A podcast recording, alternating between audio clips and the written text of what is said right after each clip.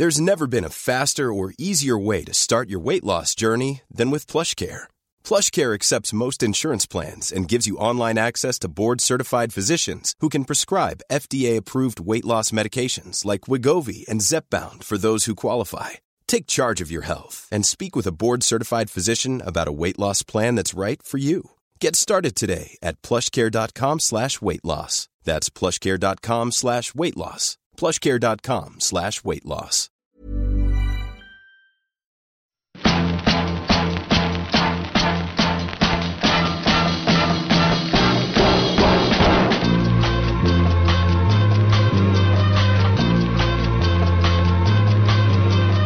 Arrête, ça y est, là. Et là, t'es en fait, t'es dans la chambre euh, de la, la chambre d'adolescent de David chez tes beaux-parents. Là, j'ai l'impression. Sont- Non, je suis dans le bureau. Je suis dans le bureau de son papa. T'es dans quoi? Dans le bureau de son papa. Ah, parce Ouais. qu'il y a, il y a une photo d'enfant et tout. euh, Ouais, ouais, ouais. C'est les cousins et, les, et David, ouais. Et son petit frère. Ouais, il y a tout le monde. Bon, dis-moi. On va résumer, on va se la faire courte. Euh, il y a six mois, vous avez pris David et toi, donc David, ton mari, euh, Mm. un congé euh, sabbatique pour six mois. Vous en avez profité en toute discrétion pour battre le record euh, Guinness du Tour du Monde à vélo en duo. Alors peut-être Ouais. qu'il y a une catégorie solo, je ne sais pas. Toujours est-il que vous avez fait 29, ki- 29 000 kilomètres en six mois. Euh, tout ça c'est super comme métriques, mais la plus importante des données chiffrées, combien de disputes? Une par jour. Oh là Ça fait 200, je crois qu'on a fait à peu près 200 jours, donc ça fait 200 disputes. Non, Et pour quelle non, ouais. raison Ma- Majoritairement, c'était euh, divergence de, de tracé, fatigue extrême. euh, tu t'es rendu compte ou lui s'est rendu compte que finalement vous n'avez rien à faire ensemble? Non, le non, mieux les- on avait vraiment généralement des thèmes. Il y a des, il y a des thèmes de dispute dans, dans le couple sur, sur cette, sur cette route. Alors, euh, le premier, c'est euh, surtout au début, mais même vers la fin, il y a Caroline un petit peu négative qui pense qu'on n'en fait pas assez. Donc, euh, genre au début, quand on était au Canada, aux États-Unis, je disais toujours, mais 170 km, ce n'est pas suffisant, il faut faire plus. Si on fait plus maintenant, on aura moins à faire à la fin, etc. Alors que David, lui, très euh, très médical, il dit non, il faut qu'on dorme. Il a dit c'est pas un ultra, on fait 8 à 9 heures par nuit, comme ça on n'a pas de problème de santé, on se détruit pas l'organisme euh, et on profite un peu quand même sur le vélo, etc. Je m'en fiche si à la fin il faut qu'on passe un, un gros push parce que dans, ce- enfin, il s'est dit on aura on aura l'endurance pour. Mm. Moi j'étais moi j'étais plus en mode course, lui était plus en mode euh, préservons-nous. Donc c'était un petit peu les disputes. Et puis après, euh, ouais, je pense à la fatigue aussi parce que David, il est, il est pas du tout patient et que quand il y a un- ça, ça part d'un coup, il me, il me sort de ses insultes, des trucs. euh, Genre moi, je suis toute contente, je suis en train de chanter, il me dit mais putain, mais ta gueule. Oh, D'accord, ça fait plaisir, merci quoi. Ou quand il y a un truc qui le stresse, eh ben je suis son punching ball quoi. Donc je dis bon, merci, ça fait plaisir. Mais bon, c'est vraiment euh, comment dire, euh, c'est genre un mot qui sort, mais ça ça se règle tout de suite. On n'a pas eu de moment où on s'est dit euh, on peut plus s'entendre, le faut qu'on s'arrête ou il y a des doutes quoi. C'était vraiment juste Mm. des petites engueulades euh, comme ça. Voilà. Euh, alors, l'excuse de euh, David le médecin, euh, préservons-nous, attention, le capital santé, on n'a qu'une vie, tous ces trucs-là. Est-ce que euh, c'est pas un petit peu de la mauvaise foi, sachant que toi tu es parti hyper bien entraîné, hyper bien préparé, et comme tu me l'as confié il y a quelques semaines, le voyage lui a fait beaucoup de bien parce qu'il a perdu quand même pas mal de poids. Euh, il en a, et tu m'as dit, il en avait bien besoin. Donc, est-ce que vraiment, c'est parce que, en fait, il était un petit peu à bloc derrière toi et que toi, tu pouvais continuer? Oui, bah, je pense que je suis naturellement plus endurante que lui et, euh, et j'ai besoin de beaucoup moins de sommeil. Moi, par nature, euh, je survis bien sur du 5 heures, 4 heures, ça va, je, je suis bien. David a besoin de beaucoup dormir. Donc oui, c'est un petit peu, c'est un petit peu une excuse. Après, euh, à la fin du voyage, euh, il a, oui, il avait bien, il avait bien récupéré il tenait très très bien. Il n'y avait pas de souci. Mais oui, au début, euh, je me souviens la première journée au Canada. euh, il me l'a pas, il, me l'a dit que maintenant. Il m'a pas dit ça à, à l'époque, Euh, mais il m'a dit ouais, je me souviens finir la journée en me disant mais mais on va pas, comment on va être capable de faire ça pendant six mois quoi. Alors que moi j'étais en mode non mais ça ira. J'étais tranquille quoi. Enfin c'était c'était avant que la nuit ne commence et que je me gèle et que je dorme pas de la nuit. Mais euh, ouais. Bon alors tu vois, ce qui me fait beaucoup rire, c'est qu'en fait, euh, là, ça fait à peu près la troisième ou quatrième tentative que l'on fait euh, ensemble. Euh, j'ai ressorti le lien de connexion qui datait du 9 février. J'étais hyper content parce que je m'étais dit, ah, je vais faire un épisode spécial Saint-Valentin et tout avec Caroline. et puis en fait, bon, t'étais au bas, t'étais en, en, transition à Londres, au bar d'un hôtel bah, à Londres du coup, et ça ne captait pas du tout. Donc là, on a été obligé d'abdiquer. Donc je vais reprendre en fait mes questions qui datent d'environ 4-5 mois quasiment. Donc euh... mais malgré tout, ça n'a pas changé. Tu vois, quand je prends euh, quand je prends la première question, c'est euh, bravo pour la légèreté du ton et euh, pas du tout moralisateur sur l'état du monde et autres. et c'est vrai que j'ai apprécié que vous alliez rouler en Alaska, aux États-Unis, puis en Afrique et puis au Portugal, etc sans avoir un regard un petit peu naïf de voyageurs euh, qui découvrent le monde en nous disant oh regardez comme c'est nous on a quand même beaucoup de chance euh, vous vous êtes contenté de rouler de nous montrer les paysages de nous montrer les gens sans forcément nous euh, bah en, faire trop en fait dans le genre oh regardez l'état du monde on a quand même beaucoup de chance j'avoue que c'est j'ai apprécié. J'ai ah vraiment bah, apprécié. merci. Enfin, je, oui, c'est, je sais pas quoi dire. Enfin, merci. Oui. Enfin, on, a vraiment essayé de d'être d'être naturel et de montrer euh, le bien, le mauvais euh, et un petit peu tout. On voulait pas faire un truc trop trop lissé. On voulait juste être nous-mêmes en fait. Donc euh, c'est ce qu'on a fait. Après, ben, oui, on a. Enfin, il y a des endroits qui sont plus durs que d'autres au niveau économique, etc. Mais ça n'a pas empêché de voir plein de gens super heureux et super bien. donc ouais, peut-être qu'on est trop naïf, je sais pas. Euh, Alors, la naïveté, je sais pas. Parce notre que mission, c'était pas de faire quelque chose de politique de toute façon. Euh. Bah, ça t'a de toute façon pas empêché de te disputer, notamment avec une femme bolivienne, je me souviens, euh, qui a essayé de te griller dans une ligne, dans une, dans une file d'attente pour un test, et c'est quand même parti en pugilat avec cette dame. C'était pas pour un test, c'était la frontière, en fait, c'était une des frontières les plus dures qu'on a eu à faire entre la Bolivie et l'Argentine. Euh, on s'était déjà fait refouler euh, la journée d'avant, mais ils te font attendre, mais pendant des heures, et ils te disent pas, tu vois, oh, on va prendre 10 personnes de plus et les autres rentrer chez vous. Non, non, ils te font attendre sans, sans savoir, en fait. Donc, on avait déjà, on avait perdu une journée à cause de ça, à cause de la Covid et tout. Donc, euh, le lendemain, on, on y était depuis 4 heures du matin, et il y avait d'autres personnes qui étaient là avec nous la veille et tout. Donc, on avait une sorte de former une petite communauté, tu vois. Et cette nana, elle arrive, et elle passe devant tout le monde avec sa valise et elle se pose. Et personne dit rien parce que les Boliviens, ils sont un petit peu, tu vois, ils voulaient rien dire. Et moi, je, je vais la voir et euh, en gros, j'essaie de vous parler anglais. Euh, elle me dit ouais, un petit peu. Et tout. Je dis mais pourquoi vous passez devant tout le monde? Et là, elle commence tout de suite à partir en espagnol, à m'expliquer des trucs et tout. Moi, j'ai dit non, non, mais je m'en fous de tes explications. Du coup, j'ai pris le vélo, je me suis mis devant elle et après, je lui ai dit ouais, euh, F you quoi. Bref, j'ai dit ça, je sais que tu comprends. Elle a pas du tout plu. Et ce qui est marrant, c'est que quand moi je me suis rebellée, après tous les Boliviens ils se sont rebellés aussi contre elle. J'ai fait une petite émeute, c'était sympa. Elle est partie à la fin de la queue. ouais, Alors, cool. Est-ce que c'est pour ça en fait Parce que souvent, quand dans les épisodes que tu as tous écoutés, parce que tu es une auditrice euh, fidèle, bien entendu. Euh, non, mais le pire, c'est que c'est vrai en plus. Certains pourraient croire que hein, franchement. Euh, ouais, je pourrais, certains pourraient dire que je me la pète, mais en fait non, c'est vrai. Caroline est une est une auditrice fidèle. Je suis toujours en admiration, tu sais, de la la fresque murale en Colombie de Egan Bernal. Et je crois bien que maintenant il y a une fresque murale à ton effigie euh, en Bolivie quand même, hein, parce que tu les as euh, émancipés en fait ces, euh, ces gentils à Boliviens. La frontière, ouais. voilà, tu les as émancipés à la frontière. Et j'ai sauvé, j'ai sauvé un agneau aussi, un, bébé, bébé chèvre aussi en Bolivie. ça a été cool. La Bolivie, j'ai adoré. C'était vraiment chouette quand même. Alors un bébé chèvre et un agneau, ce n'est pas le même animal. animal hein. Je, je, sais, sais pas comment que ça s'appelle. La bébé chèvre, ça s'appelle comment un chevreau. Un chevreau. Alors après, je suis pas sûr. Hein. Peut-être qu'il y a des, des spécialistes euh, de, du monde agricole qui vont nous contredire. Mais euh, alors, raconte-moi ça, parce que quand même. Non, mais tu sais que j'en ai fait des plusieurs des sauvetages d'animaux. Maintenant, tous mes amis à Londres, ils m'appellent Dr Doolittle. C'est mon surnom maintenant.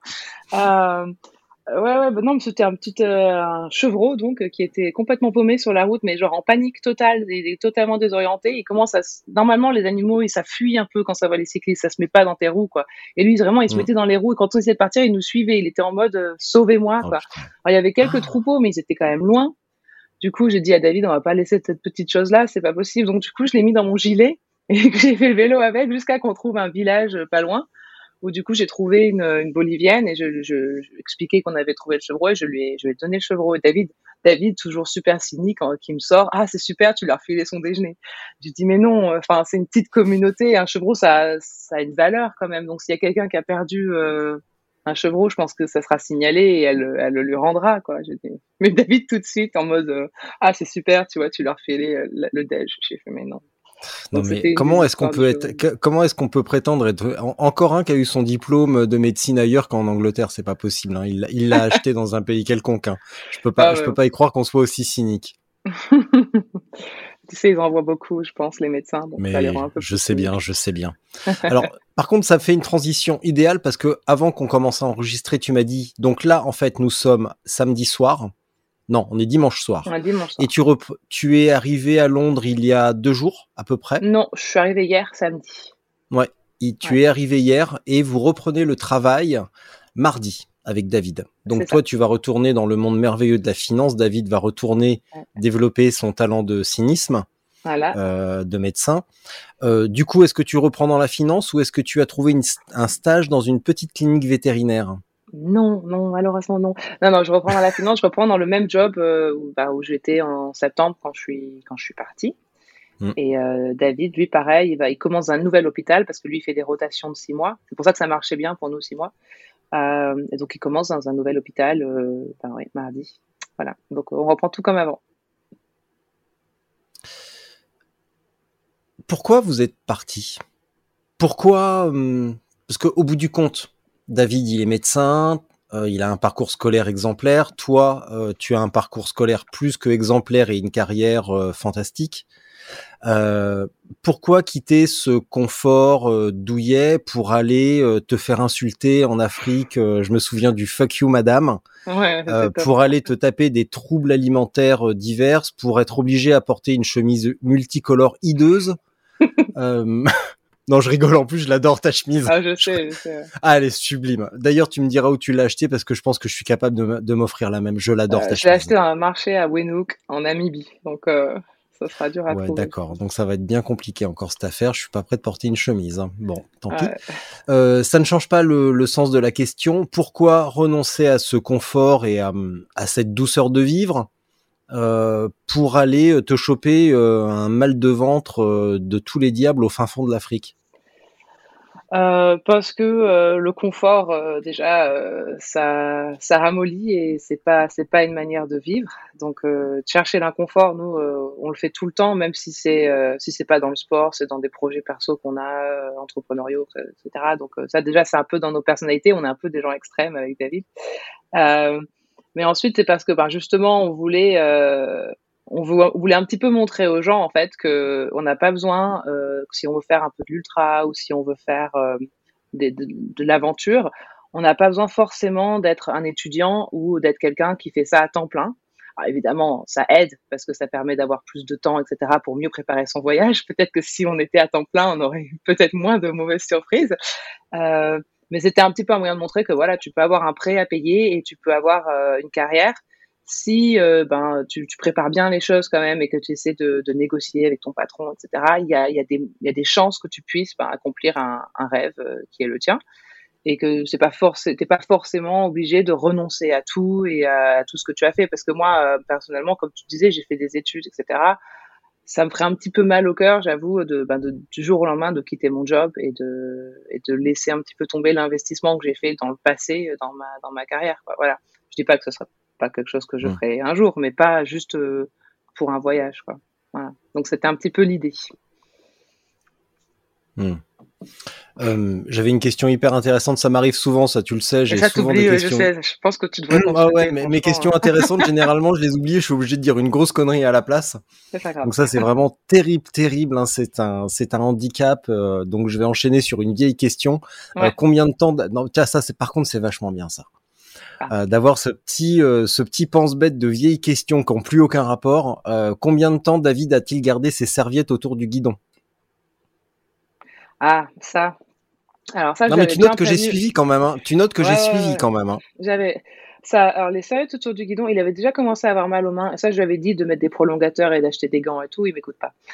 Bref, euh, aux États-Unis, il avait déjà commencé pas mal à avoir mal aux mains. Et, euh, et c'est en fait donc en Bolivie, euh, c'était de pire en pire. Donc on a échangé. Moi, j'ai pris sa, je sais pas comment on appelle ça, le stem, donc la, la tige. Je Potence. Ouais, la potence. J'ai pris sa potence à lui. Euh, lui, il a pris la mienne pour que ce soit plus court, pour qu'il ait moins de pression sur ses mains. Et en fait, c'est surtout quand on est arrivé en Argentine, parce qu'en fait, en Argentine, comme on devait faire principalement du euh, notre voyage euh, d'ouest en est, on devait traverser l'Argentine. Et euh, il s'avère que traverser l'Argentine, ben c'est pas facile. C'est-à-dire que si tu veux faire les Andes et aller en Patagonie, c'est super l'Argentine, c'est beau, les routes sont tranquilles et tout tu veux traverser l'Argentine de, d'ouest en est comme ça, ben c'est des grosses routes super super enfin euh, busy quoi. Il y a énormément de trafic et c'est vraiment dangereux. Donc du coup, ben pour éviter un peu les autoroutes, on s'est parti mais des tonnes des tonnes de, de gravel et c'était pas euh, c'était pas du gravel princesse bien tassé quoi. C'était euh, ça, ça secouait bien. Et là les mains c'était du, du gravel beach donc. Ah ouais. Et là, les, mains de David, elles en ont pris euh, vraiment énormément. Et c'est là qu'il a mis ben, ses serviettes et tout. Donc, il a gardé ça quand même pendant un certain temps, ce qui n'a pas forcément bien marché parce qu'en fait, ça surélevait ses mains et ça, ça, poussait ça, ça, mettait encore plus de pression en fait sur le nerf ici. Euh, et heureusement, en fait, on a, on avait prévu à cause de, à cause de la Covid et comme, comme on savait qu'il y avait Omicron qui venait commencer en Afrique, que c'était toute une crise, euh, on s'était dit que moi, j'avais pas encore eu mon booster qu'on allait rentrer à Londres et qu'en fait le 25 décembre, on allait en profiter pour passer la journée à Londres, me faire faire mon booster et repartir en Afrique. Et quand on est arrivé à Londres, en fait, moi j'avais commandé sur internet ben, des, des prolongateurs pour David euh, qu'on a récupéré à Londres et qu'on a mis sur son vélo. Et là, il a plus besoin de mettre ses serviettes et ses mousses. Et comme ça. Voilà. C'est dommage parce que ça donnait quand même une petite touche extrêmement exotique à son vélo. Ah mais je veux dire quand même, je sais pas, je pense qu'il faudra que je t'envoie une photo. Son cockpit actuel est quand même pas mal, hein, parce qu'il a plus la mousse, mais il a d'autres trucs. Hein. Il s'est fait une espèce de montage avec des sparadraps pour attacher sa, sa lampe exposure en dessous. Ensuite, il a mis des, euh, tu sais comment on appelle ça, les, euh, moi, je, je peux pas parler français, c'est dramatique. Euh, vas-y, vas-y, je traduirai. Les zip tags, les zip tags zip tags. Ouais, les zip tags. Il s'est mis deux zip tags pour accrocher sa montre parce qu'il a quand même fait euh, le tour du monde avec juste la petite montre Garmin. Et après, il a mis son gros rétroviseur au-dessus. Euh, c'est excellent. Quand on est arrivé à Villiers, euh, à Venise, c'était quand on est arrivé à, Villiers, vendredi soir, on a vu un des représentants de Villiers, l'italien, puis je lui sors, alors, vous avez pensé quoi à Villiers du cockpit de David? Il a fait, well, uh, it's not very aero. J'ai fait, ouais, tu parles, c'est pas aéro du tout, c'est moche. ah non, mais par contre, à New Delhi, il peut, il peut facilement gagner un petit concours avec ça à New Delhi, tu sais. Euh... Ah je pense. Avec les machins qui clignotent de tous les côtés, ça, avec, avec ça, il est, euh, il est super à l'aise. Ouais, mais il a trop la classe. David, avec son petit rétroviseur, pas petit, il est énorme son rétro. En plus, je dis, oh là là, tu vas, tu vas te faire des, nouveaux amis avec ton rétroviseur. C'est trop la classe. non, mais franchement, non, mais franchement.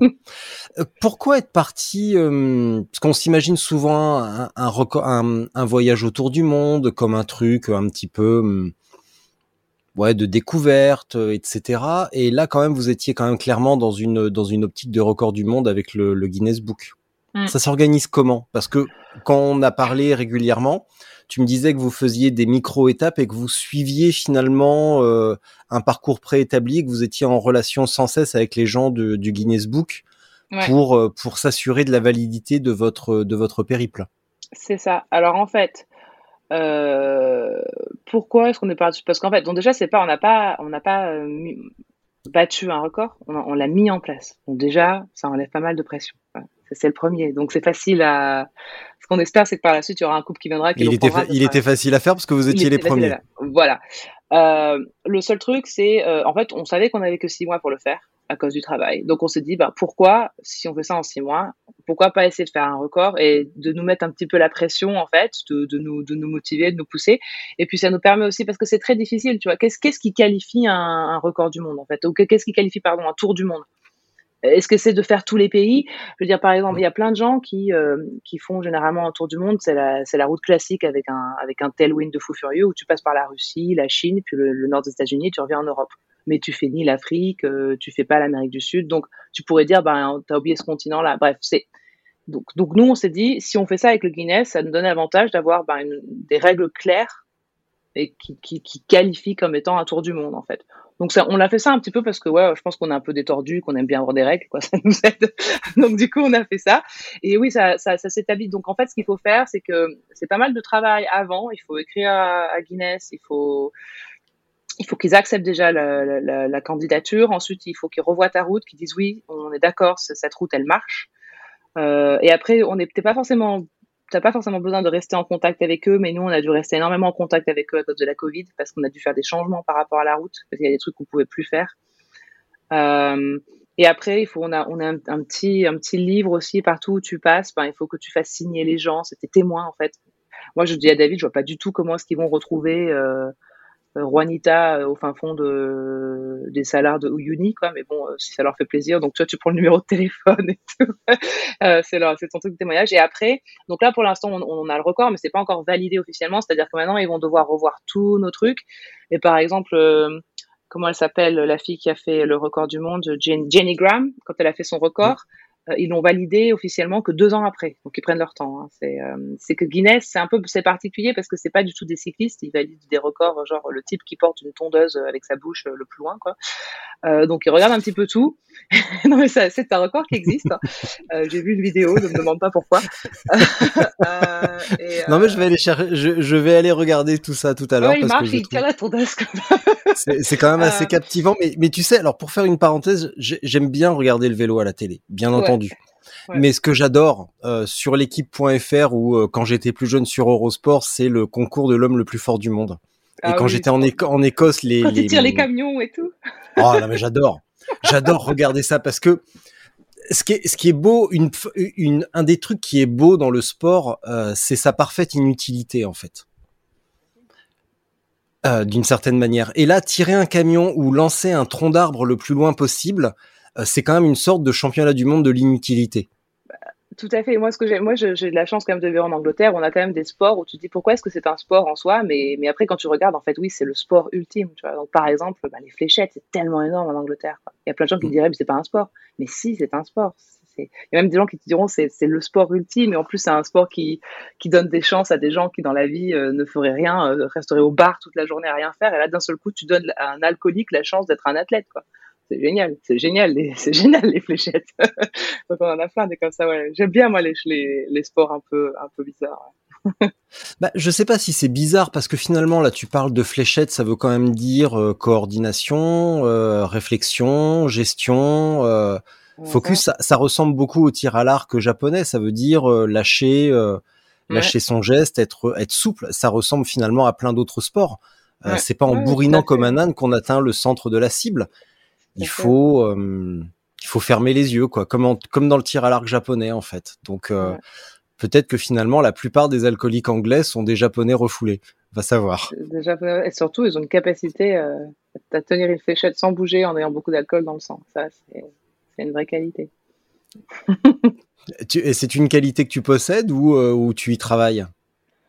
Euh, vaut mieux pas que j'y travaille parce que sinon on s'en sortira plus, je pense.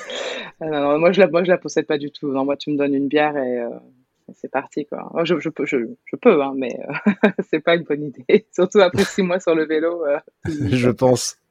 Tout à l'heure, tu me disais justement, on parlait du voyage, du, du côté, on, on veut montrer euh, qu'on peut avoir une carrière, qu'on n'a pas besoin d'être forcément un étudiant euh, esselé ou euh, un célibataire euh, pour partir.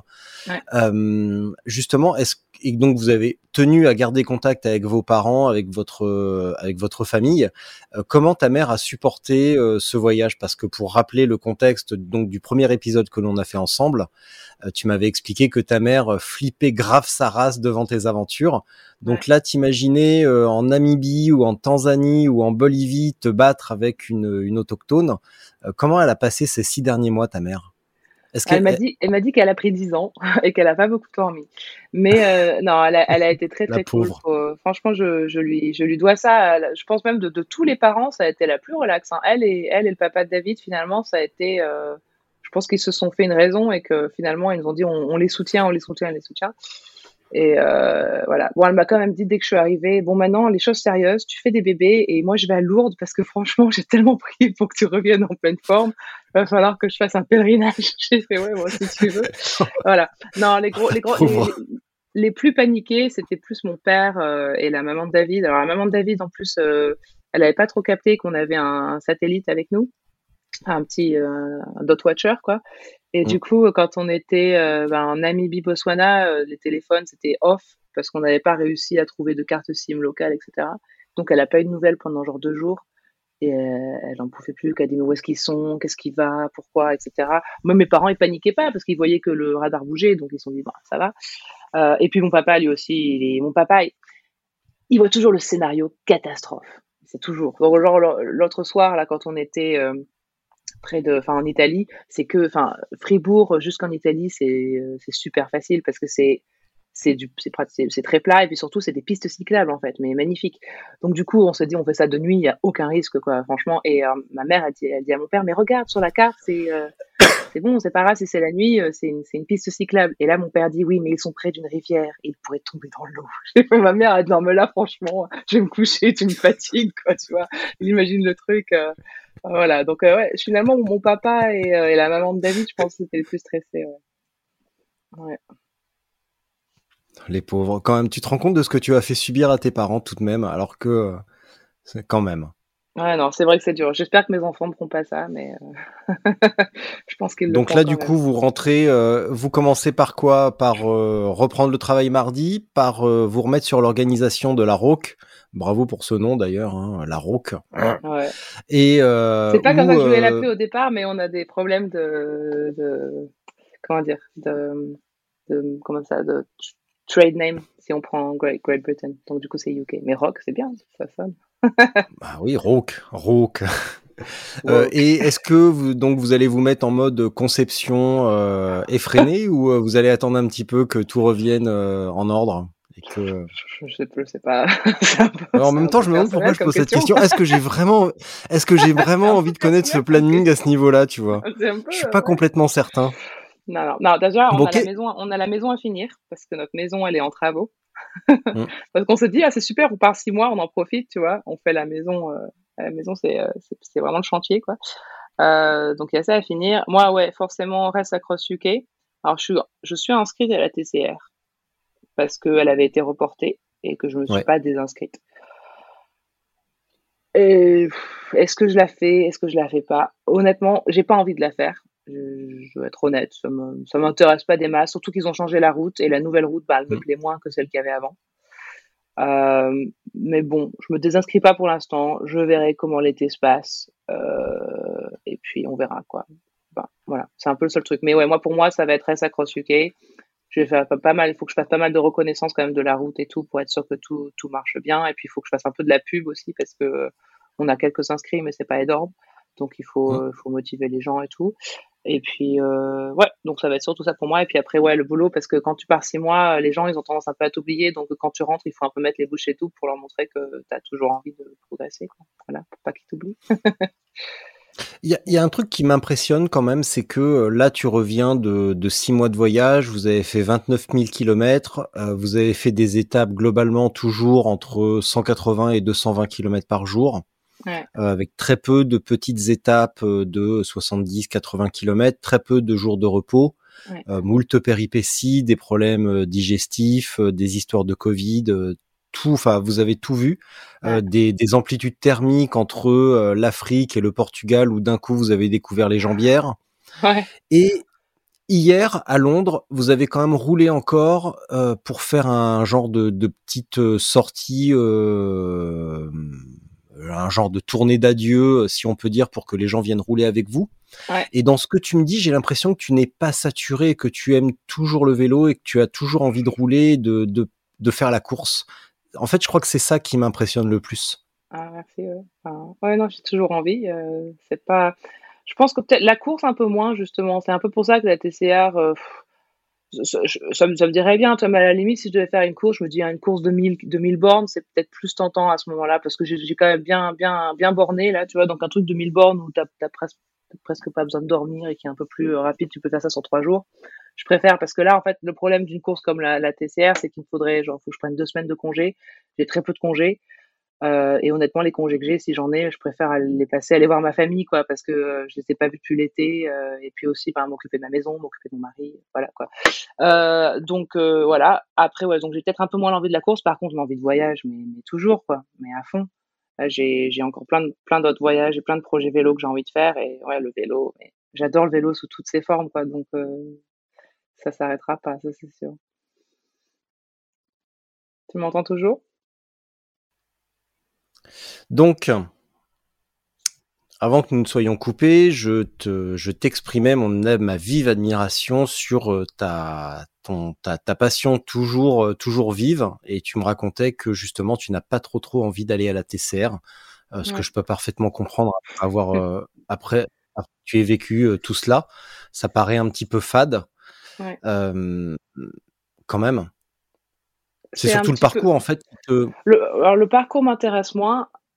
Euh, j'ai aussi, euh, ben, comme j'ai dit, j'ai très peu de vacances qui me restent. Donc, euh, c'est vrai que si j'ai quelques jours de vacances, je voudrais, j'aimerais bien les passer avec ma famille plutôt que d'aller parcourir 4000 bornes.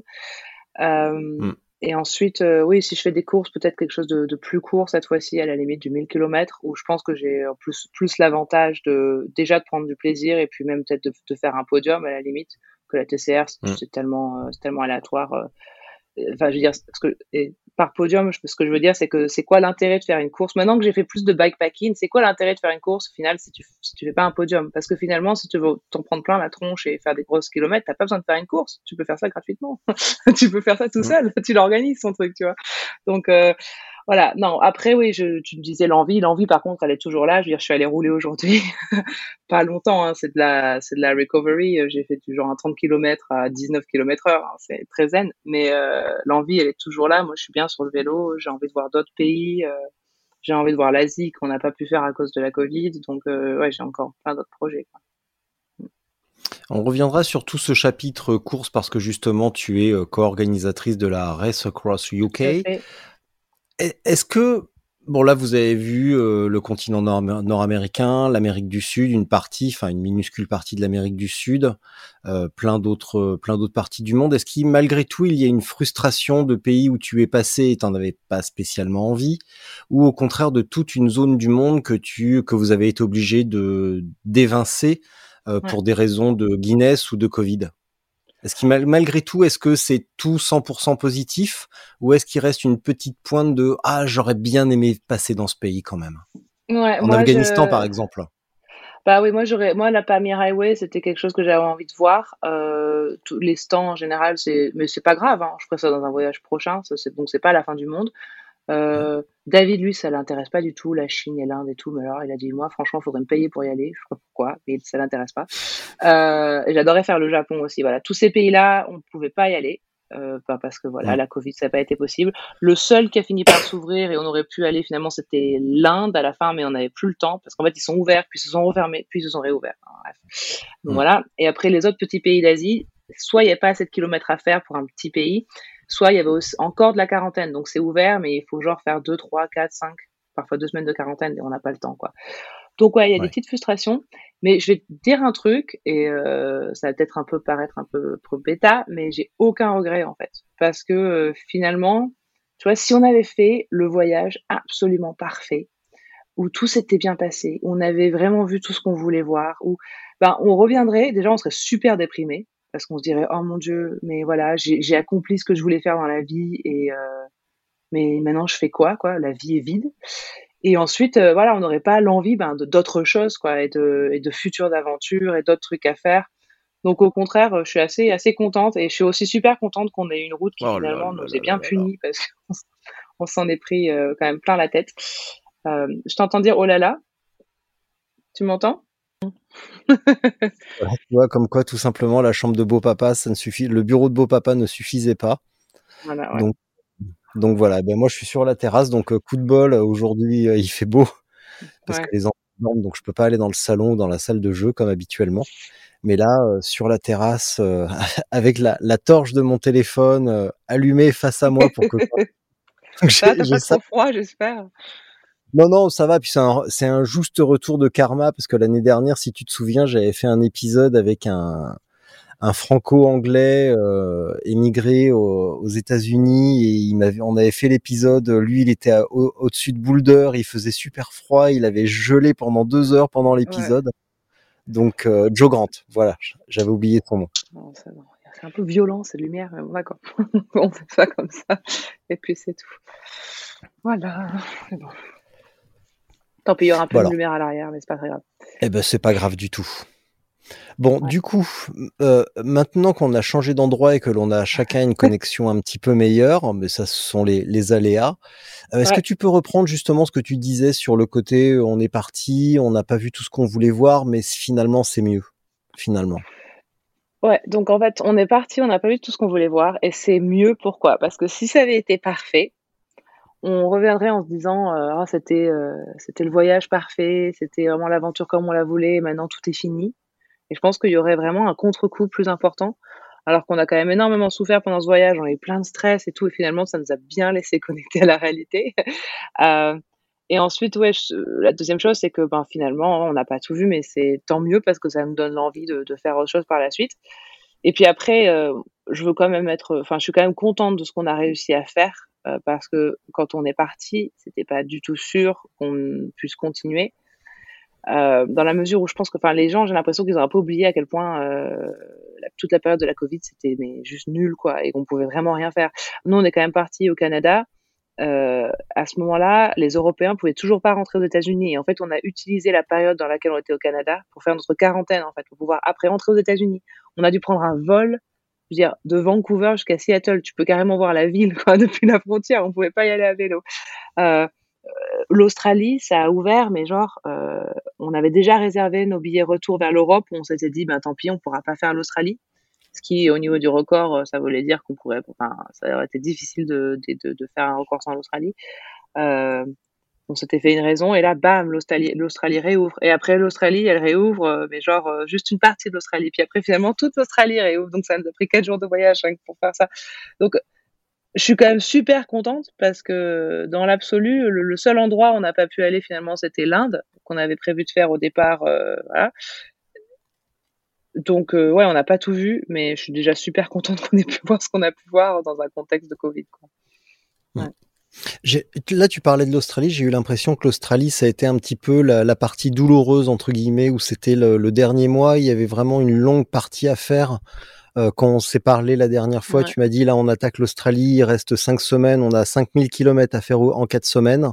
Et j'ai l'impression que ça a été la partie un petit peu euh, contre la montre du voyage c'était très contre la montre. Et ça, c'est à cause de David, parce qu'il ne m'a pas écouté dès le départ. Il fallait faire plus de kilomètres au départ pour pas avoir à, à faire un contre-la-montre à la fin.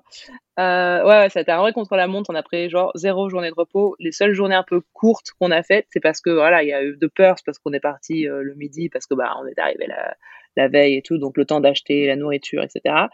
Et après, euh, on a eu une autre journée qui était un peu plus courte, qui était à Adelaide.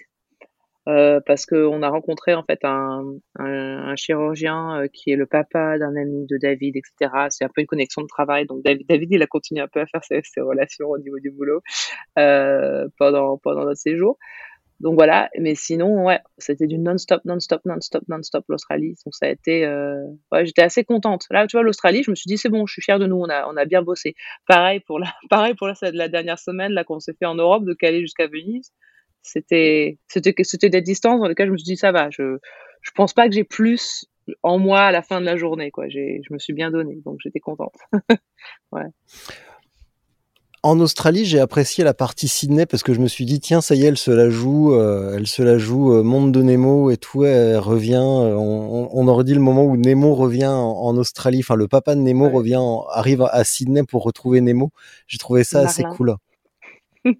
Quand même. Hein. C'est marrant, j'ai beaucoup pensé, moi aussi, à Nemo. C'est quand même triste quand même. Je suis en Australie, les trucs auxquels je pense, c'est Disney, quoi. Mais ouais, je sais pas la penser.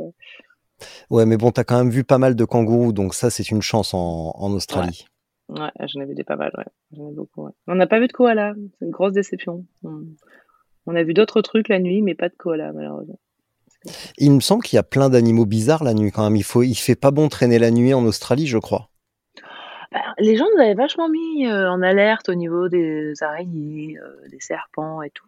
On a vu quelques serpents. Le plus gros qu'on a vu de serpents, c'était au Texas. Il était énorme. Euh, et aussi un autre en Afrique qui lui était très dangereux. C'était un boomslang. C'est un des, des, des, serpents les plus dangereux qui est. en, en Australie, on en a vu pas des masses. La nuit, ouais, moi j'aimais bien la nuit parce qu'en fait c'est top parce qu'avec la, on a la lampe torche au niveau du casque et en fait euh, tu, tu repères vachement bien les animaux parce qu'ils ont les yeux qui brillent. Bah oui. Donc du coup, je regardais vachement dans les arbres et tout. et ouais, on en a vu des, des pas mal, mais il n'y en avait aucun qui était dangereux. Hein. Je veux dire, de toute façon, après avoir fait l'Afrique, euh, franchement, euh, l'Australie, les animaux australiens, ils me faisaient pas trop peur. Il n'y a pas de lion et il n'y a pas d'éléphant, donc déjà c'est tranquille. Euh, euh, ouais, c'est magnifique, c'est les oiseaux en Australie. Il faut pas me lancer sur les animaux, hein, parce que comme je t'ai dit, moi je suis docteur Doolittle, donc je peux en parler pendant des heures. bon, alors on va parler, on, va, on va parler des automobilistes australiens alors. Oh, ouais. Non mais non, là c'est bien, je peux faire une liste des pires automobilistes du monde et les meilleurs. très facilement, ouais. Les Australiens et les Américains, ce sont les pires, ça c'est sûr. Euh, l'américain est très bizarre. L'américain, c'est un peu du bipolaire. C'est-à-dire qu'avec un américain, tu sais pas si on va te lancer une brique ou t'offrir une bière. C'est un peu l'ambiance. Et l'Australien, faut savoir que l'Australien, il a pas sa langue dans sa poche et c'est un peu un anglais, euh, un anglais sous, sur, stéroïde en fait, l'Australien. C'est-à-dire qu'il va vraiment dire ce qu'il pense et que je sais pas pourquoi, il y a une espèce de pas autour d'Adélaïde mais partout ailleurs, on dirait que voilà, le cycliste est un ennemi, quoi. Ça, je comprends pas pourquoi. C'est-à-dire que tu fais du vélo tranquille et puis t'as un mec qui passe et qui te, qui te jette un truc ou qui te donne fait un doigt d'honneur. Euh, tu ok, sympa, ça fait plaisir, quoi, tu vois. C'est, c'est particulier. Il y a eu ça aussi un peu aux États-Unis où ils te font du call rolling, là, où ils te font, ils passent le pot d'échappement et tout. Et il y a une route aussi dans l'Utah. Et tu verras si tu regardes mon, toutes les sorties que j'ai fait. Il y en a une qui était courte, c'était que 150 km parce qu'en fait, c'était une route toute droite. Et les mecs, c'est une route toute droite, quoi. T'as plein de place pour, euh, pour passer pour, pour laisser de la place aux cyclistes et ils le font pas. Et je pense que c'est par méchanceté ou par je sais pas. Mais ça m'a, j'ai tellement eu peur, je me suis mis à pleurer. Je suis descendu de mon vélo, je dis moi j'arrête, je peux plus. Ça me fait, ça me, vraiment, je suis dégoûtée par l'humanité, quoi. Euh, voilà. Alors que tu vas en Espagne, euh, les Espagnols, mais quelle merveille les Espagnols. Qu'est-ce, qu'est-ce, qu'est-ce, qu'est-ce que qu'est-ce que le gouvernement espagnol a fait pour que les Espagnols soient aussi euh, gentils avec les cyclistes quoi? Il faut pas me dire oh, c'est parce que c'est un pays de vélo parce que je suis désolée euh, la France euh, ou la Belgique c'est aussi des pays de vélo et on s'est quand même fait pourrir par certaines personnes. Donc il y a quelque chose en Espagne qui se passe. Je sais pas ce que c'est mais ils sont vraiment gentils les Espagnols. Les Espagnols sont vraiment très très gentils. Pas les flics hein. les flics espagnols c'était pas sympa du tout parce que la Guardia Civile ils nous ont donné une amende parce qu'on avait les écouteurs dans les oreilles alors qu'on leur a dit, franchement, nous, on vient d'Angleterre, c'est pas une loi. Et ils nous sortent, oui, c'est une loi européenne. Alors, ce n'est pas vrai, j'ai fait mes recherches. Il n'y a que l'Espagne et la France où c'est interdit. Donc, euh, faut pas nous sortir que c'est une loi européenne. J'ai dit, mais c'est bon, quoi. J'ai dit, on a fait le tour du monde. On est vraiment désolé. Il y a personne sur la route. J'ai écouté ton podcast en plus dans une oreille. Ça va, quoi. Je suis désolé. C'est ta faute. Non, mais ouais, c'est comme ça. C'est comme ça. Pas de négociation. Non. Bon, du coup, la liste des trucs beaucoup moins drôles parce que on voit, on, en rigole, on voit les trucs un petit peu les, désagréments, le mal au ventre, les, les, insultes d'automobilistes. Mais là, tu m'as tu m'as dit à l'instant que tu as pleuré, etc. Est-ce qu'il y a eu des moments des, des moments franchement durs mmh. où tu t'es dit putain, qu'est-ce que je fous là? Ouais, on en a eu des pas mal parce que alors un des trucs principaux, ça a été le vent de face. On sait faire si tu vent de face, mais mais on n'a eu qu'une journée vraiment où il y a eu du vent dans le dos qui a été, euh, qui nous a aidés. C'était au Texas, où là on a fait une journée à 34 km heure moyenne, c'était top. Mais sinon, je te jure, tout le temps du vent de face. Je me souviens même quand on était au Canada, on avait du vent de face quand on a commencé, et David me disait, tu verras, une fois qu'on arrive à Coos Bay, parce que si on avait l'app Windy App, une fois qu'on arrive à Coos Bay, euh, dans l'Oregon, le vent tourne, et là on aura un vent dans le dos, ça va être trop bien et tout. Et là, qu'est-ce qu'on se farcit? On se farcit une tempête, vent de face, et après, mais un déluge en Californie où il y avait eu genre, tu sais, euh, ils avaient une sécheresse depuis six mois, et là, on se tape le déluge, quoi. J'ai dit non, mais franchement, je comprends pas. Quoi. Donc ça, ça a été des moments, le vent de face, c'était vraiment dur, quoi. Parfois la nuit, là même, il y a quelques jours. Euh, on était en, Italie, on s'est dit, bah, la nuit, il y aura pas de vent de face, donc on, on essaie de rouler plus de nuit le, un vent, mais à décorner les bœufs. Je, je comprends pas. Jusqu'au bout. Même hier à Londres, on a eu du vent de face. C'est vraiment un truc extraordinaire. Donc là, c'était des moments difficiles. Euh, et puis après, ouais, on a eu quand même des, moments de stress, ben, ouais, à cause de la Covid, quoi. Quand, Omicron a commencé, euh, c'était quand même pas fun. Quand l'Australie était toujours encore fermée, ça aussi, ça a été dur. et puis après, tu vois, moi j'ai essayé de partager quand même l'aventure en ligne, ce qui était chouette, mais parfois je me suis pris un peu des commentaires aussi, genre quand on était allé en Afrique par des mecs en ligne en me disant ouais, franchement, vous devriez avoir honte avec la Covid. De faire ça, c'est pas le bon exemple et tout. Je dis, mais attends, t'es qui déjà Et puis de deux, je m'en fous.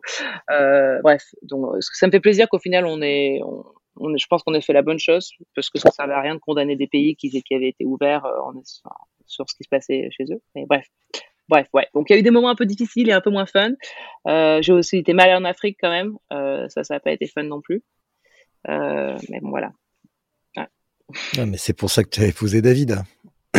Parce que non, mais tu parles lui, quand je suis malade, il s'en fout. Hein. C'est pas un vrai médecin, hein. c'est un, un, chirurgien ortho. Hein. Donc lui, tout ce qui l'intéresse, c'est un, dentiste en fait. Est-ce que tu t'es, est-ce que tu t'es cassé un os? Non. Bon bah voilà.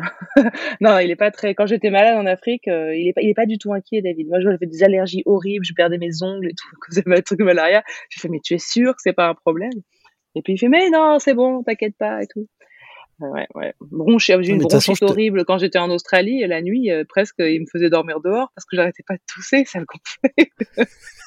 Donc, euh, il m'a dit, Carré, je peux pas dormir, merde, arrête de tousser. Je dis, mais je fais pas exprès, quoi, je suis malade. Bref. Euh, et, pendant ce temps-là, au début en Afrique, quand vous avez eu des pluies diluviennes et qu'il y avait des grandes flaques d'eau à traverser, toi tu mettais sur Instagram, euh, et quand je pense que je vais devoir faire passer un gentleman anglais dans ce truc-là, et que lui, il, te laissait dormir dehors. Non mais vraiment. franchement, hein, terrible. De toute façon, je te le dis depuis le début que c'est pas un vrai médecin. Je l'ai. mais ça, je pense que c'est c'est toute la blague. Les Anglais, c'est pas des vrais médecins de toute façon. C'est connu, hein, la médecine en Angleterre, c'est la cata. non, ouais. Bon, si on parlait de la Race Cross UK, euh, qu'est-ce qui t'a pris, en plus de toutes tes activités, de t'emmancher dans la co-organisation d'une épreuve?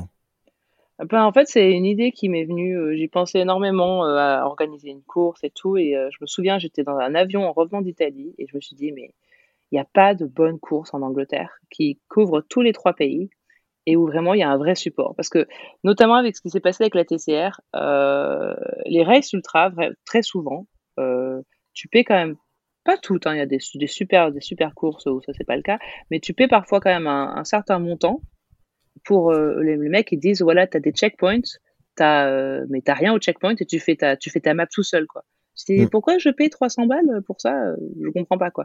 Donc du coup j'ai dit moi je voudrais organiser une course qui soit super bien faite, super bien organisée, où il y a des bons checkpoints et où, quand tu arrives au checkpoint, bah, il y a une équipe, il y a quelqu'un, il y a une organisation. Quoi. Alors, l'arrêt à Crossfin, c'est un bon exemple, ils font un super travail sur ça. Et puis, moi, j'avais une très bonne expérience quand j'ai fait la course. J'ai dit, bah, je voudrais faire quelque chose de similaire, donc j'ai contacté Arnaud. Et Arnaud a dit, ouais, moi, ça me, ça me branche à fond, on fait ça. Et, euh, et du coup, euh, bah, ça a été top parce que moi, sachant que j'allais partir, j'aurais pas pu organiser et avoir euh, bah, le, le, support euh, logistique et tout pour lancer quelque chose comme ça en Angleterre. Donc, ils ont commencé à lancer la course pendant que j'étais à l'étranger. Et là maintenant, ben, je, je reviens et euh, je vais euh, je vais essayer de faire surtout le support ben, local en fait parce qu'il faut qu'il y ait quelqu'un sur place maintenant qui euh, bah, qui connecte avec les différentes villes, qui surtout et surtout qui ramène un petit peu bah, la communauté, qui fasse un peu de la pub, qui voilà. Et moi, je suis super contente de faire ça. Je suis très excitée à l'idée. J'ai hâte d'être, je suis plus ou moins directeur de course, donc euh, voilà, ça va me faire plaisir de voir d'autres personnes souffrir. euh, non, non, mais après moi, c'est parce que franchement, la Race à Cross France, moi, ça avait été quelque chose qui m'avait vraiment ouvert le monde de l'ultra, et j'espère que bah, je pourrais faire la même chose pour d'autres personnes. Donc tu ne vas pas courir en fait. Ah non, moi je cours pas. Non, je cours pas. Moi j'organise. J'organise et je soutiens et euh, je fais des distributions d'Haribo. Euh, comme ça, voilà. Voilà, tu regardes, tu regardes les autres passer et puis voilà, tu, euh, tu vas clapper dans les mains. Je vais faire du dot watching, je vais passer prendre la voiture et tout. Je vais m'assurer que tout le monde va bien. Voilà, ça va être, c'est un petit, un petit peu ça mon délire. Et j'ai aussi une autre idée pour faire une course gravel, mais pas une vraie course, un truc pour le fun, un truc genre tu viens gratuit euh, et le prix euh, le prix c'est euh, c'est c'est genre c'est c'est une idée pour Halloween en fait c'est plus une blague qu'autre chose mais j'ai envie de la sortir ça là je pense que ça sera assez, assez sympa ah bah ça va, ça te laisse le temps de l'organiser, ça me laisse le temps de m'organiser pour venir la faire alors. Ah ouais, mais je te préviens, faut se déguiser. Hein. C'est pas. non, mais moi c'est naturel, t'inquiète pas, j'ai pas besoin de faire beaucoup d'efforts. Ouais, c'est bon. tout va bien. tout va bien, tout va bien. Cool. tout à l'heure, tu me disais, euh, quand on a été coupé, euh, c'est plutôt cool que tu m'interviewes parce que bah, tu es un des rares à avoir eu envie de faire un épisode avec moi. Hmm. Alors, euh, je sais pas si, si je dois vraiment prendre ça comme un compliment parce que ça me ferait passer pour une sorte de génie visionnaire. J'adore l'idée, hein, rassure-toi. Mais par contre, ça veut aussi dire que peut-être vous n'avez pas soulevé autant d'enthousiasme que prévu alors que vous étiez censé lever des fonds pour une, pour une cause noble. Hmm. Bah, je pense qu'on a, on a levé de l'enthousiasme euh, auprès d'une petite communauté de gens qui nous suivaient et tout. Euh, après, euh, ouais, bah, tu sais, c'est normal. David et moi, on est partis sur ce, sur ce truc, c'était la période Covid. Donc déjà, on voulait pas faire trop de bruit parce qu'on savait pas vraiment où est-ce que ça allait aller, est-ce qu'on allait pouvoir finir et tout. Donc au départ, déjà, on était assez discret. Ensuite, si tu veux vraiment avoir de la pub, faire un truc bien et tout, il y a les mecs comme Marc Beaumont, ils préparent ça quatre ans en avance, quoi. Ils ont une équipe de presse et tout. Donc là, ça les intéresse forcément. Après, euh, nous, on s'était dit, ouais, c'est une good news story, donc peut-être que quelques journalistes seraient intéressés. On, a été interviewé hein, par deux, deux, journalistes. Pour l'instant, on n'a pas encore vu d'article qui soit sorti. J'ai dit à David, peut-être qu'ils ont changé d'avis après nous avoir rencontrés. Je ne sais pas. Peut-être. Euh, euh, mais après, franchement, tu sais, ce genre de truc, il y en a tellement maintenant qu'ils l'ont fait. Je veux dire, c'est cool, hein, mais euh, les mecs ils vont dire mais on s'en fout quoi. On en a vu déjà à moins que vous ayez fait ça genre en 50 jours euh, comme des, gros marteaux euh, voilà. Donc euh, ouais c'est super. S'il y a d'autres personnes qui sont intéressées c'est super. Sinon non bah nous on aime bien partager notre histoire quand on nous le demande quoi voilà. De toute façon l'idée c'est comme je l'ai dit on n'est pas du full time. Si j'étais genre influenceur full time etc ça, ça m'embêterait mais honnêtement si ça intéresse tant mieux. Si ça intéresse pas j'ai pas fait ça pour les autres quoi. Donc voilà Bon, et puis si tu veux, euh, si tu veux apprendre, prendre des bonnes leçons de comment faire du bruit autour de quelque chose, as tu peux toujours demander conseil à Arnaud. Il est de bons conseils pour ça. Ah ça, ouais, ça, il sait, faire du buzz. ah ça, ça quand il faut aller faire un tour de vélo dans la neige, il est balèze hein, pour en faire des tonnes. Ah, ça aurait été cool d'avoir une équipe qui nous filme et tout. Ça, ça aurait été quand même, ça aurait fait des images. Alors, c'est trop drôle parce que moi, j'ai Villiers qui est notre sponsor. Mais il nous sort des trucs. Oui, assure-toi de, de, faire des prises de vue et tout. J'ai dit non, mais mon grand, c'est que déjà, moi, je suis nulle avec une caméra et de deux, je fais tout sur du téléphone. T'as pas le temps. Au départ, on était parti avec le drone et l'ordinateur, mais on s'est tout de suite rendu compte, mais de l'idée débile que c'était parce que t'as juste pas le temps le soir de te poser, de faire des jolies images sur ton ordi. C'est juste, David, on était complètement dans l'illusion. David, il était parti, il avait la petite boombox, euh, le petit Kindle et tout. tu parles, au bout de deux semaines, on est au Canada, on a renvoyé la moitié du truc. Il a dit bon, c'est clair, ça va pas du tout être euh, l'ambiance, c'est vrai qu'au début, vous aviez le drone et je trouvais les plans, euh, les plans vraiment beaux. Bon, des fois, ça manquait un peu de, de variété parce que c'était juste avec le tracking au-dessus de vous. C'est ce truc que je sais faire. Ben oui, mais n'empêche que c'est quand même c'est quand même super et moi j'ai vraiment apprécié ça. J'ai j'ai beaucoup apprécié aussi vos plans euh, autour de Monument de Vallée. J'ai trouvé ça très très beau. Mais par contre, tu pointes le, du doigt euh, peut discrètement, c'est que quand on voit de belles images de défis dans votre genre, et eh ben c'est peut-être qu'il n'y a pas autant de kilomètres et il y a peut-être pas autant d'aventures que que raconter et qu'il y a peut-être plus de il y a peut-être plus de storytelling que de pédalage quand même dans dans le dans le truc. Parce que quand, quand, on le fait à fond comme vous, il n'y a pas le temps, en fait. Il n'y a, pas le temps, à moins d'avoir une équipe qui soit tout le temps là. Et même, et même, ça enlève un petit peu, parce que par exemple, tu vois, hier, quand on a fait le finish à Londres, avant d'arriver à l'hôpital, on a dû attendre, on a dû s'arrêter pour que le type nous dise c'est bon, vous pouvez y aller. Parce qu'on voulait avoir quelqu'un qui photographie notre arrivée avec notre famille, parce que c'était important pour nous. Mm. Mais du coup, tu vois, c'est ça la réalité derrière. C'est que c'est des trucs, c'est presque planifié, quoi. C'est pas une mise en scène, mais c'est planifié. Il nous a dit, vous, m'attendez à cette, dans cette rue-là, et quand je suis vraiment installé, vous venez, tu vois. Donc, du coup, t'as as, l'air un peu couillon, toi, t'attends. Et là, il dit, tu peux y aller. Et puis, c'est pareil, quand on était euh, dans euh, un endroit qui est magnifique, qui était l'avenue avec les, grands arbres, tu sais, euh, en Californie, on est passé, il y avait une cycliste qui posait avec son vélo, il y avait son, son mari ou un photographe, je sais pas. Il avait un équipement, et nous, on s'était arrêté pour bouffer un sandwich, et on les regardait, et euh, ils ont dû passer, c'était vraiment la lumière et tout, ils attendaient, ils ont dû passer mais deux heures à faire des photos, quoi. T'as pas le temps de faire ça. Alors c'est super parce que le résultat à la fin, mais c'est fantastique. Mais c'est ouais, c'est un, un métier, quoi. Faut faire ça full time. Mais c'est complètement différent. Ouais, c'est pas du tout la même ambiance. Ah ben, influenceuse vélo, euh, les filles elles pédalent pas beaucoup quand même. Hein, euh. ouais, ouais. Ça dépend. Après, il y en a qui vont ben, faire ça full time il y a des exceptions, mais à ce moment-là, elles vont soulever un peu plus d'intérêt. Et du coup, elle va avoir des gens qui les filment ou des trucs. Moi, je vois maintenant Nathalie, elle a quitté son job, elle, elle commence à faire un peu plus full time, tu vois, elle a Asos qui la filme ou des trucs comme ça. Donc ça, c'est différent. Mais, mais, mais, mais, mais, mais, mais, même elle, j'imagine que maintenant, bah, comme elle va avoir des contrats, elle va devoir parfois se farcir des, des sorties plus courtes qu'elle a peut-être pas envie de faire, mais parce que ben, c'est ce qu'il faut que tu fasses quand tu as des sponsors. Ce qui était un peu, nous, notre, notre problème aussi, parce que les sponsors, c'est super, mais du coup, quand tu as Villiers qui t'écrit, qui te qui t'envoie un texto euh, fâché fâché, hein, je à Seattle en disant ouais, euh, vous avez utilisé des bike box en carton euh, specialized, euh, vous n'êtes pas censé montrer d'autres marques et tout. J'ai dit attends mon grand, je t'explique, on prend les bike box qu'on trouve quoi, donc va pas te plaindre. Si tu veux notre bike box, t'as qu'à nous en envoyer quoi. Donc c'était un peu, c'est le problème des sponsors, tu vois, ça crée toujours des obligations. Ouais. Ouais, Ouais, ouais, ouais. Alors, tiens, en parlant de ton vélo, j'ai remarqué un truc, c'est que j'ai, enfin, c'est peut-être qu'une impression, et j'ai eu l'impression que ton guidon ou en tout cas tes poignées de frein ont eu tendance à remonter au fil, au fil du voyage. Mmh, ils sont à nouveau, ils sont à nouveau normaux maintenant. Mais mmh. en fait, après avoir échangé ma, mon stem, enfin ma tige de ma potence, potence avec David, moi, moi aussi, j'ai commencé à avoir mal aux mains. Alors qu'au début, j'ai jamais mal aux mains. Moi, j'ai une bonne géométrie, c'est pas un problème. Euh, et euh, une fois que je suis revenue sur mon ancienne potence, ben, j'avais toujours le même problème. Donc, le damage was done, quoi. Euh, donc, du coup, j'ai vachement remonté pour me faire un, truc un peu plus courte. Et puis, finalement, c'est quand j'ai fait, quand je me, j'ai fait mon, ma deuxième révision de vélo euh, chez Paradise Cycle, qui sont mes mécaniciens à Londres. Là, ils m'ont remis une autre potence encore plus courte. Et à ce moment-là, ça allait mieux, donc j'ai plus besoin de faire ça. Mais ouais, j'avais dû faire ça pas pour, pour m'aider un petit peu au niveau des doigts, parce que je commençais à avoir euh, la pince qui marchait plus très bien. Ouais. Bon, là, tu reprends le travail euh, mardi. Mm-hmm. Est-ce que tu es prête aux questions de tes, de tes collègues du style euh, Alors, c'était comment? Ouais, bah, de toute façon, moi, mon angoisse, c'est de devenir quelqu'un de gonflant. C'est-à-dire, euh, tu sais, les gens qui ont fait une aventure et qui ne parlent que de ça. Tu sais, mm. il y a peu Et j'ai fait ça, hein, j'ai fait ça plein de fois. genre, quand j'avais fait le Tour de France avec les filles, ou quand j'ai fait la Race Cross France, David, à chaque fois, il me sort Ah, t'as fait la Race Cross France? C'est bizarre, t'en parles jamais, tu vois. Mmh Donc, faut faire gaffe à ça. Donc, c'est bien qu'on ait fait ça à deux parce qu'on pourra se gonfler mutuellement et pas trop parler aux autres. Si mes collègues de travail me demandent, je suis plus que contente de leur en parler.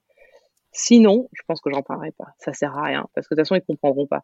J'ai quand même eu un collègue qui m'a dit, ah, mais c'est bien, tu as eu six mois de vacances, tu dois être en pleine forme et tout. J'ai fait, non, mais tu comprends pas, c'est le, bureau, ça va être des vacances en comparaison de ce que je me suis parti. Euh, c'était fantastique, hein, mais c'était, c'était fatigant, quoi, physiquement, mentalement et tout tu finis un petit peu, euh, un petit peu épuisé quand même. On, le disait tout à l'heure, l'Australie, t'as as, cramé quand même. Tout à l'heure, on en rigolait avec les boutons et tout avant qu'on enregistre. Euh, tous les, les, les, trucs que t'as sur le visage, les boutons, les taches, les, les plaques, les machins.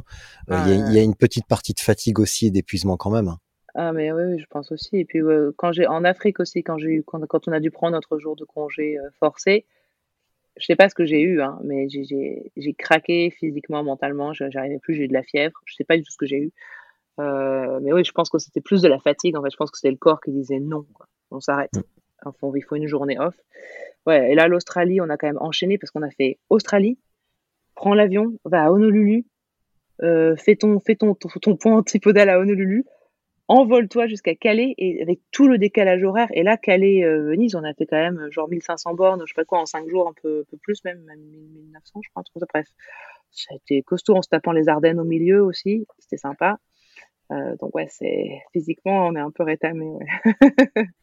tu réalises que tu as enchaîné Honolulu-Calais quand même? C'est un truc particulier. Hein. J'ai fait, on a, on a fait, ouais, on a fait Honolulu, Londres, Douvres, Calais, ouais pas. Tu nous aurais vu dans le bateau, le bateau pour Douvres à Calais, mais on était en mode, euh, en mode gros clochard. Quand il y avait une espèce de vieux canapé, on, on, a, on, a, on a pris le canapé à deux et on s'est endormi dessus, mais comme des. Le, monde autour de nous a disparu, quoi. En cinq minutes, on était endormis comme ça. Les gens, ils doivent, nous voir en mode. Qu'est-ce que c'est ces gens, quoi? S'ils savaient, s'ils savaient. Est-ce que tu, est-ce que tu, tu t'étais dit un jour, une fois dans ma vie, je dis, je mettrais dans la même phrase Honolulu et Calais? non, franchement. Euh, pas facile, hein. C'est quand même particulier. On a fait des transitions un peu, un peu bizarres, quoi. Ouais, mm. C'est vrai que ça a été très particulier. Alors, on je vais profiter... aussi expliquer aux gens qu'on allait à l'ONU pour faire les points antipodaux, ils comprenaient pas quoi. C'est pourquoi les, vous êtes à l'ONU. Moi, j'ai pas compris. Je fais partie des imbéciles qui comprennent pas quand tu parles. Donc, euh, c'est quoi? Alors en fait, pour faire un tour du monde, il faut que tu passes par deux points antipodaux, c'est-à-dire euh, au pôle opposé. Hmm, d'accord. Le problème, c'est que tu as l'océan Pacifique. Donc, il n'y a pas beaucoup d'endroits dans le monde où tu peux faire ça. La plupart des gens vont en Nouvelle-Zélande parce que Auckland et Madrid, je crois que c'est à peu près à 900 km près, c'est considéré comme des points antipodaux. Euh, et du coup, la Nouvelle-Zélande, comme ils étaient en mode zéro Covid, on ferme tout, c'est pas possible d'y aller. Même à l'heure actuelle, c'est pas possible. Je crois qu'ils vont commencer à rouvrir en mai, mais bref. Donc du coup, nous, on s'est dit qu'est-ce qu'on fait, où est-ce qu'on va, etc. Alors il y aurait peut-être eu des options genre euh, au fin fond nord de l'Arctique et tout, mais c'est no way quoi. Nous, on était là, c'est pas possible, on n'a ni les moyens financiers ni ce que tu veux pour faire ça. Et du coup, David dit ouais, mais ce qui est embêtant, c'est l'océan Pacifique. J'ai dit attends, dans l'océan Pacifique, il y a des îles. Trouvons une île qui euh, marche. Et on s'est rendu compte quoi, que Honolulu, enfin l'archipel de Hawaï, c'est euh, au pôle opposé ben, de Ganzi au Botswana. Et du coup, ben, on a fait, on est passé par Ganzi au Botswana et après on était là à Honolulu. Du coup, on a, on a rempli les critères pour un tour du monde. C'est think out of the box, comme diraient, comme diraient les Britanniques. Et voilà. J'aime la nonchalance avec laquelle tu me dis on est passé au Botswana, alors allez, on, trace direct à Honolulu, facile. Alors que j'ai réussi à me perdre dans Calais, et euh, donc euh, tout va bien. ah non, c'est bien, ça, euh, ça, te donne une bonne connaissance de ta géographie mondiale. J'aimerais quand même rendre hommage à ma femme qui, il y a deux jours, m'a dit, parce qu'on se disait, tiens, où est-ce qu'on va aller en vacances cet été? Elle me dit, tiens, on pourrait aller en Irlande, mais putain, traverser la Manche, ça coûte un bras. Donc j'aimerais saluer ce trait d'esprit quand même et cette blague non faite exprès. traverser la Manche, ça coûte un bras.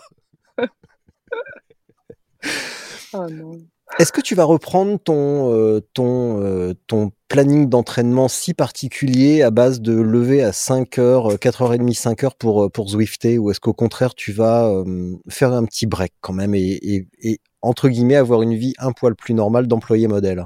Moi là je vais me donner au moins deux semaines tranquille. Et surtout que ben, toutes mes affaires, enfin je sais pas, faudrait que je te montre le salon ici parce qu'on a, on a stocké toutes nos affaires chez mes beaux-parents quand même D'ailleurs, je, leur dois aussi euh, rendre hommage sur ça parce que franchement, euh, ça a été dur pour eux, j'imagine, d'avoir autant de cartons partout. Donc déjà, il faut déjà que je remette ma maison en place, que je me remette moi aussi un petit peu euh, en place. Voilà. Après, au niveau de l'entraînement, je vais voir franchement, euh, ça va vraiment dépendre de beaucoup de choses. J'envisage peut-être de faire plus du vélo normal, c'est-à-dire des entraînements plus courts, plus dans l'intensité, des club rides le week-end je, je, je, ressens pas le besoin de me faire des, des séances énormes parce que je pense que j'ai une base de toute façon qui est quand même solide. Et, je pense que c'est bon là, oui. Je n'ai pas besoin de me faire des, des, grosses sorties parce que je sais que je peux les faire. Donc ça va être plus ouais, de l'intensité, des petites sorties courtes, mais il faut réapprendre à faire du 30-35 km heure parce que là pour l'instant je me suis je suis en mode je fais du 150 watts pendant 12 heures tu vois c'est un peu l'ambiance là donc il va falloir que je réapprenne à pédaler vite donc tu vas retrouver ta copine Émilie. Euh, non, c'est ouais, c'est ça, c'est Émilie? C'est Louise. Ah ouais, Louise, ah c'est sûr. Non, mais Louise, euh, je sais pas trop de sorties intenses à elle, c'est les, les, les, cafés rides. Mais ça, c'est sûr que je vais faire des cafés rides. J'ai plein de gens à voir euh, et à faire du, social. Moi, je vais faire plus de social ride pendant, pendant quelques semaines, je pense, parce que de toute façon, les, les jambes, là, elles servent à rien. Je suis, je, là, on, on, on, a fait une sortie vélo récup avec mon beau-père tout à l'heure mais euh, presque il me larguait en haut des en haut d'école quoi. Donc ça sert à rien. Il faut vraiment que je me repose les jambes elles sont elles sont parties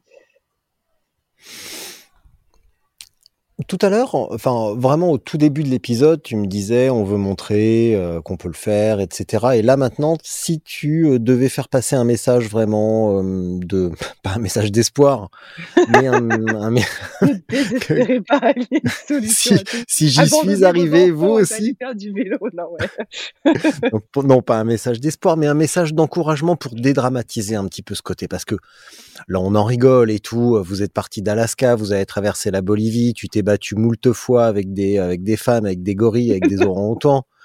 Euh, tu t'es fait insulter, traiter de connasse. Euh, mais et on a tendance à voir ça un petit peu comme un truc démesuré. Qu'est-ce que tu pourrais dire pour dédramatiser un petit peu tout ça?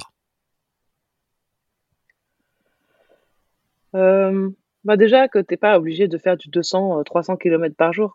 Que l'aventure, euh, ça se limite pas euh, forcément à un truc où tu pars six mois. Je veux dire, ça peut totalement être dédramatisé. Ce dont on s'est rendu compte avec David, c'est que franchement, de nos jours, tout est connecté. Le monde est safe. Franchement, c'est pas.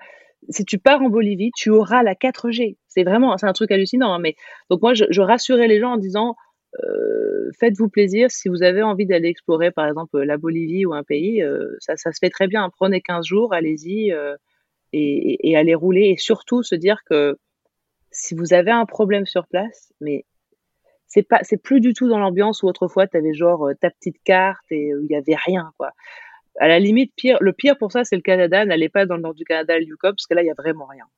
mais, euh, mais, mais la plupart des endroits, vous trouverez toujours quelqu'un pour vous aider. Il y a toujours une solution. Il y a, y a, y a, faut vraiment pas s'inquiéter. Moi, j'étais partie en me disant, est-ce que ça va être difficile? Et je me souviens d'ailleurs, on avait eu un, coup de téléphone avec des gens qui avaient tenté de faire un tour du monde aussi. Et eux-mêmes nous avaient dit, mais ne vous stressez pas, quoi. Vous allez, ça va être super sécure. Les gens, ils vont vous aider si vraiment il y a des problèmes. Il y a une solution à tout.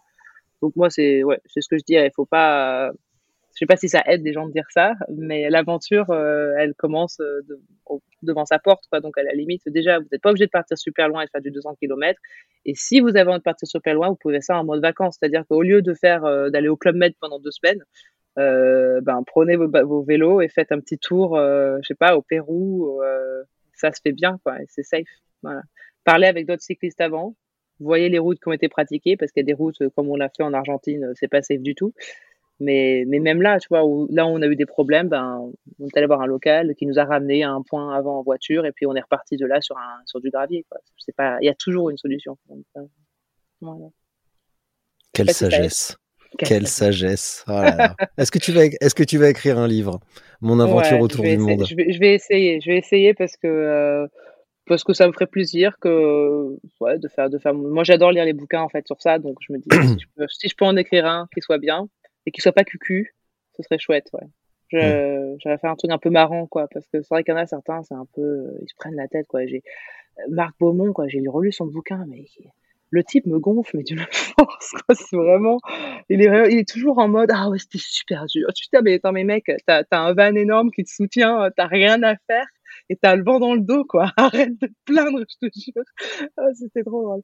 Donc, euh, ouais, non. un, un, un, bouquin un peu sympa et accessible, ouais, ça me fait. Si je peux l'écrire, ce serait chouette. Mais, pour dédramatiser finalement un petit peu. Pour dédramatiser. Le problème, ça va être la, la, langue parce que je peux pas écrire en français et du coup, je vais devoir écrire en anglais. Et euh, mon anglais, il est pas non plus formidable. Donc, c'est un peu le problème des gens qui, euh, qui sont un peu des des bâtards. Ouais, je suis un peu, je suis un peu une schizophrénique du langage maintenant. je, suis un peu. Bah, tu demanderas de l'aide. Tu demanderas de l'aide à David. Ouais, voilà, ouais. Je fais ah bah oui, tiens. Et puis, ouais. Non, si t'as pas envie qu'il sorte, tu demandes l'aide à David. Hein. Là, t'es sûr que t'es sûr qu'il se passera rien. Ouais, mais David il est tellement pas politiquement correct. Si je laisse prendre les choses en main, ce sera terrible. Et en plus, un anglais qui n'est pas euh, politiquement correct. Alors vraiment, mais le, la tradition des gentlemen s'émousse petit à petit il est hein, quand même. politiquement correct au travail et chose officielle, mais quand on le connaît dans la vie privée, on sait qu'il ne l'est pas. ouais, voilà. Hmm. Ouais, donc vraiment l'hypocrisie de la. De, l'hypocrisie anglaise, ah, ça m'énerve, je lui sors tout le temps je dis, ah, tu sais, il rencontre des gens, il me dit, il fait toujours des grands sourires, il est très doux et tout. Et après, moi, je, suis avec lui, je dis, mais t'es jamais comme ça en, en réalité, en fait. J'étais vraiment un gros hypocrite anglais, quoi. Alors que moi, je suis moi-même.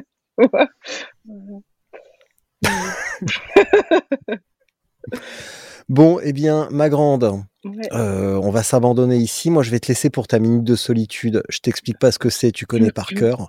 Quand tu as fini, tu laisses ton onglet ouvert et ton ordinateur ouvert un petit peu. D'accord? D'accord, ça marche. Ça roule? Ouais. Je t'embrasse fort. Ouais. À très bientôt.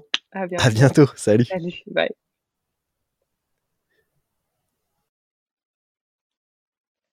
Donc, minute de solitude.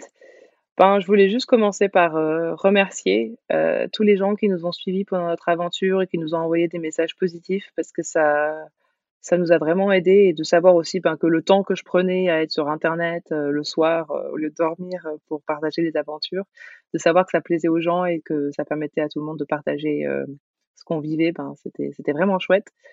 Je voulais remercier mes sponsors aussi, euh, Pédalsure, Komoot, SunGod, Villiers, euh, Leader Orthopedics et euh, Support Inform qui, ont, qui nous ont permis financièrement et matériellement.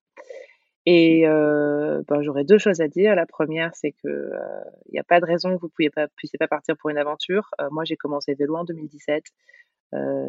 c'est tout à fait à la portée de, de, tout le monde, de plus en plus. Et d'ailleurs, on voit de plus en plus d'aventuriers. C'est pour ça que les journalistes n'en ont rien à faire. et la deuxième chose, c'est, ben voilà, comme l'a dit Richard, on organise la Race Across UK et ce serait vraiment super ben, de d'avoir d'autres personnes qui viennent et qui se lancent dans l'ultra. C'est un ultra qui sera accessible à tous puisqu'il y a plusieurs formats, 300, 500, 1000 et, et 2005. Et puis l'ultra C, je l'ai fait et il est top. Donc si vous voulez visiter l'Écosse, l'Angleterre et le Pays de Galles, c'est une super opportunité. Voilà. Et si vous avez des questions, n'hésitez pas à vous me contacter. Et enfin, ben, grand merci à Richard. J'adore les épisodes, donc ça me fait super plaisir de pouvoir participer et c'est un honneur. Voilà. Merci beaucoup. À.